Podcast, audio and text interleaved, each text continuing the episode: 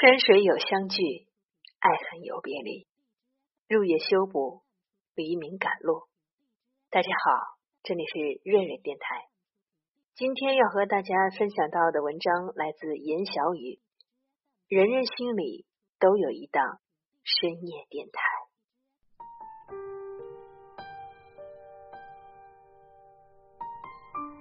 如果做一个理想职业大调查的话，电台这个选项。不会很落后，尤其是深夜电台的主播，他可能是沉稳的、有磁性的，会讲段子、会默情诗的，切换在郭德纲和席慕容之间，并无冲突感。他可能是酥软的、轻蔑的，卷舌时候用力的。他们是谁？拥有怎样的真实过往或命格轨迹？听众并不完全知晓，却愿意隔着由层层情绪褶皱堆积成的电波高墙，主动打开城门，摁下共享这个键，将本来揉碎在风里的心事重新捡拾回来，组装整齐，打包成箱，并吹去上面掉落的灰尘，寄予电台。电台主持人则更像是一个社会学家，每日勤恳的处理着各类人群抛之而来的困惑，有些需要答案，有些不需要答案，只是找个舒适的地方说出口即可。能够参与到一个陌生人的生命中去，切切实实的是种喜悦。这点而言，是深夜电台独有的性感。多年前，当我还是一个穷学生的时候，就很喜欢听电台，但那个时候的喜欢不够纯粹，还夹杂着很多逃避、缓冲以及插科打诨、笑话坏心情的缘由趋势。上晚自习，窝在座位上面，面对如秋如山的练习题和周报，既做不了学霸类型的女战士。也做不到进退有余，类似金庸先生笔下《白马啸西风》里李文秀那般潇洒，只身白马逆风行，抛开俗尘顾念的奇女子，上不来下不去。对一个优秀的学渣来说，只有找到独有的秘密空间，与外界这乱糟糟的世界隔离开来，才能得到由衷释放。最初是插着耳机听歌。换了索尼的 MP 四之后，发现上面有新增的一项新功能是电台。没想那么多，就对比调试进去听听。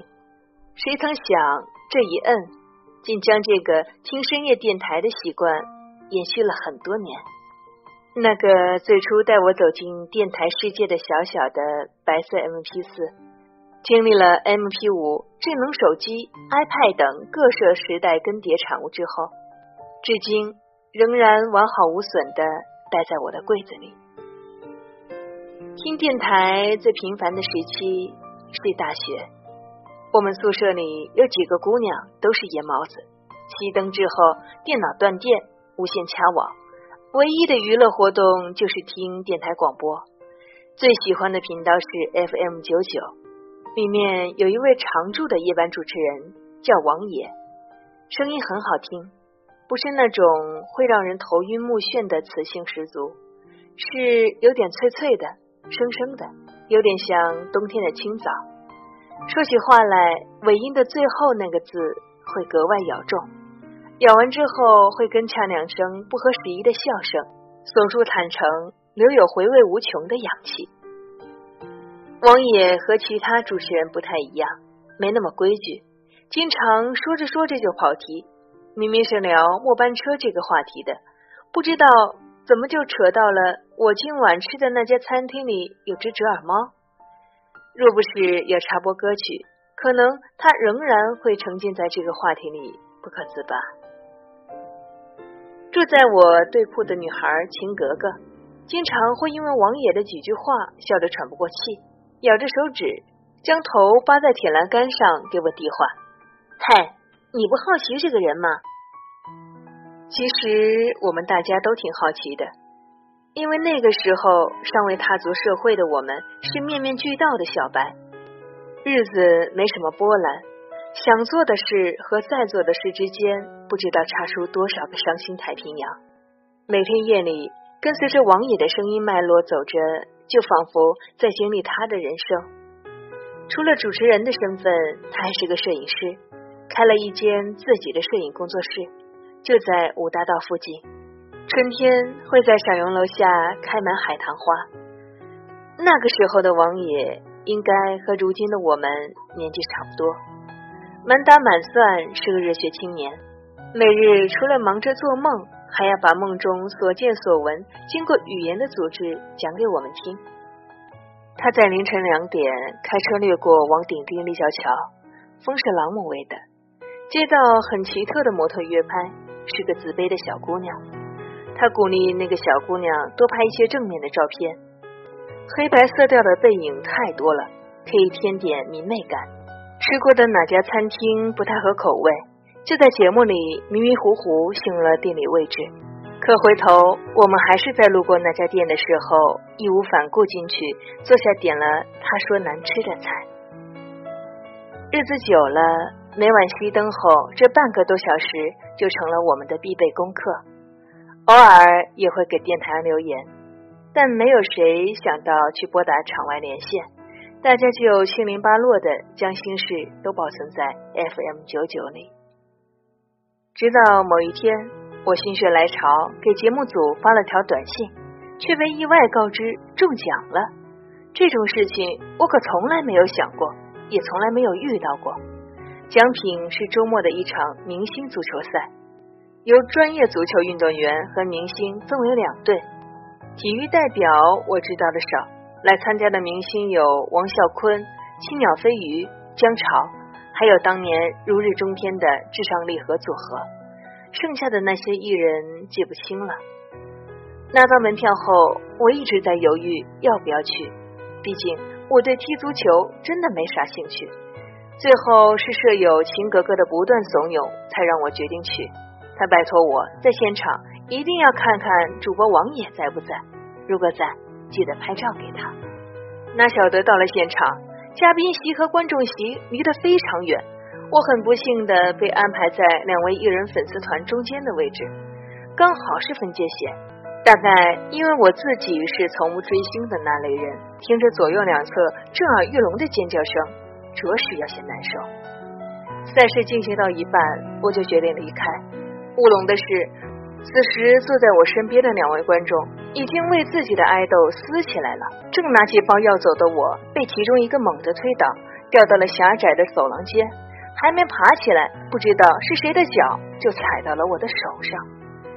这就是我人生中第一次中奖的悲惨过程。当天夜里，包扎着伤口的我坐在宿舍床上，愤愤不平。都怪那个死王爷，再也不要听 FM 九九了，害得我受伤。如今想来很有趣，人啊，总是喜欢把自己受到的无妄之灾转移到更无辜的人身上。好像这样就能减轻疼痛一些。不过，虽然口头上这样撒气，却还是忍不住在几日后的深夜里偷偷调到了该频道。铁马秋风，何夕而正。如今我已不在那座城市，也再没有专程听过那档节目，却在写文章、开专栏。做公众号的这个过程中，逐渐体会到当年王野那个角色背后的种种滋味。深夜电台里的愤怒青年更惹人怜，因为白昼的现实对他们过分曲解。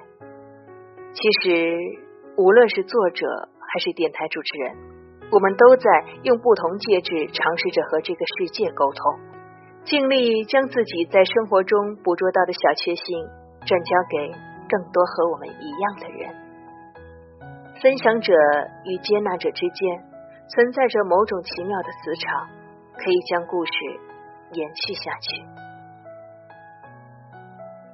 有时我想，或许人人心里都有一档深夜电台，这个电台可能是实体的，可能是虚拟的，它可能是你的某位朋友，可能是插在架子上的蓝色封面书籍。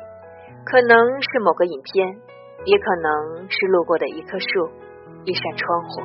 总而言之，它是一种载体，而非一种形式。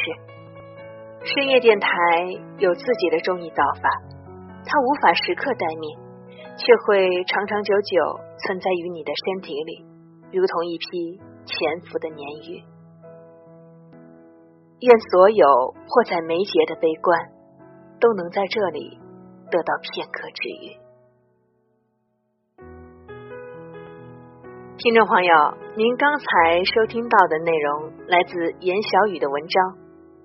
人人心里都有一档深夜电台，我是瑞瑞，感谢您的收听，祝您生活愉快，晚安。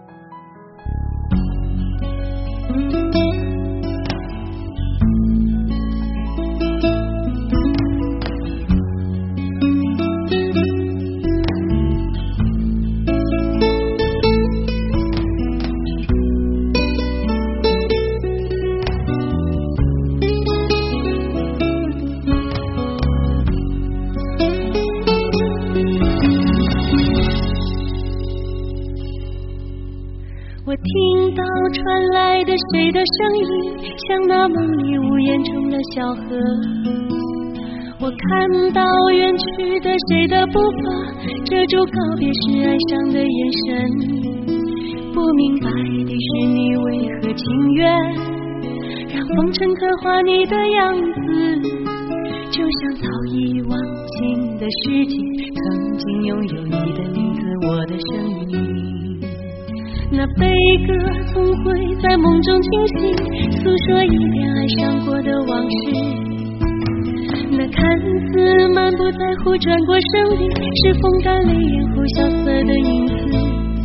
不明白的是，为何人世间总不能溶解你的样子？是否来迟了明日的渊源，早谢了你的笑容，我的心情。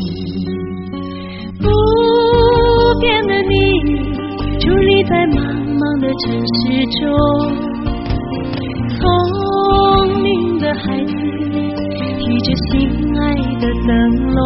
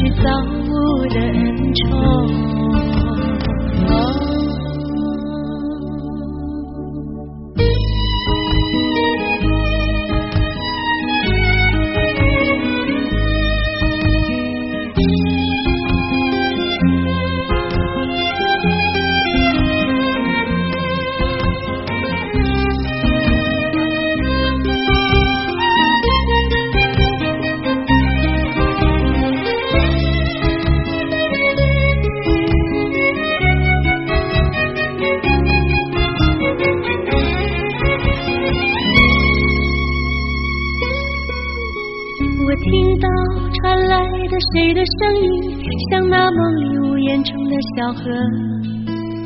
我看到远去的谁的步伐，遮住告别时哀伤的眼神。不明白的是你为何情愿让风尘刻画你的样子，就像早已忘情的世界，曾经拥有你的名字，我的声音。那悲歌总会在梦中惊醒，诉说一点爱上过的往事。那看似满不在乎转过身的，是风干泪眼后萧瑟的影子。不明白的是，为何人世间总不能溶解你的样子？是否来迟了明日的渊源，早谢了你的笑容，我的心情。不在茫茫的城市中。